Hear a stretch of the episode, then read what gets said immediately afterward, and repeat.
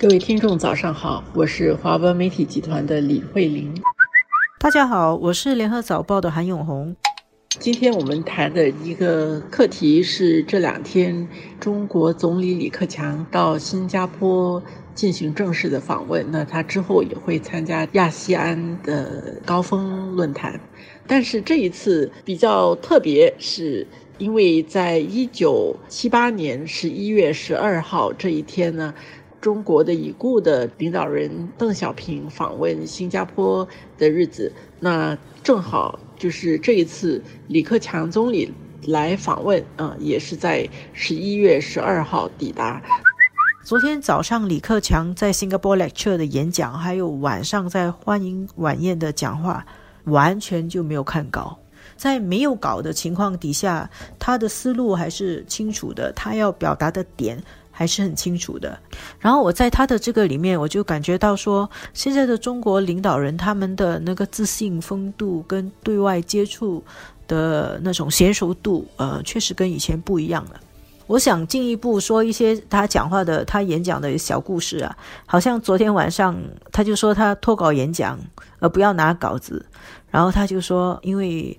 呃新加坡在改革开放过程中做了很大的贡献，所以他不要念稿，他是要用心来讲。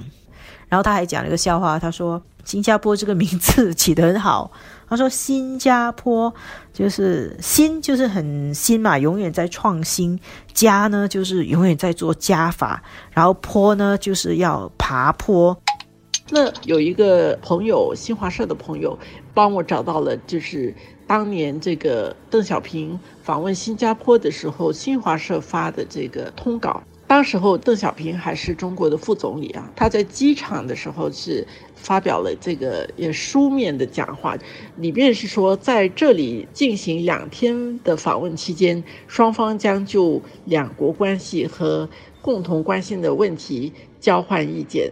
那邓副总理转达了中国政府和中国人民对新加坡政府和新加坡人民亲切的问候和良好的祝愿，并祝中新两国的友好关系不断发展，祝中新两国人民的传统友谊万古长青。这个是当年的这个新闻稿。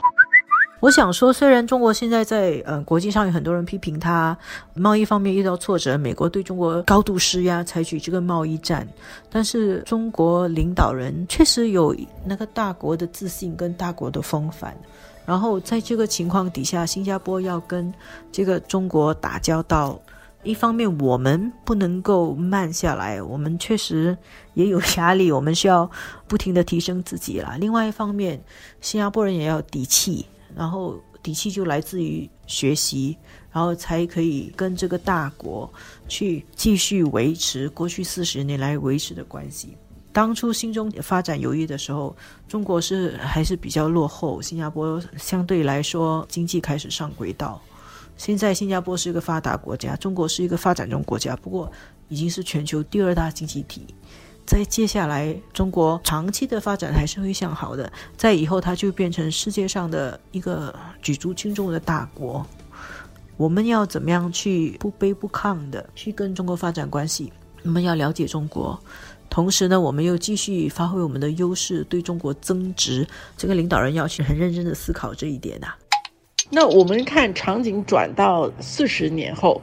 中国发生的变化是翻天覆地的。那新加坡其实也在这四十年里改变很大。现在我们看四十年前、四十年后，其实呃，新中关系这样现在接下来向好发展啊，就是这两天所签的这个包括自由贸易协定的提升版，好几个这个谅解备忘录，其实整个都来之不易。两国的这个国情还有文化工作的方式，其实都有相当大的差距。那我觉得这个新中关系当中，两国其实都需要去了解这四十年里邓小平所说的这个友谊万古长青啊。但是这个友谊是怎么建立起来的？其实需要去细细的去体会它。还有就是，除了这个经贸的合作，双方也需要去再回顾一下，就是在什么样的关键点上面，两国建立了很好的这个互信，这个可能有助于未来的两国的发展。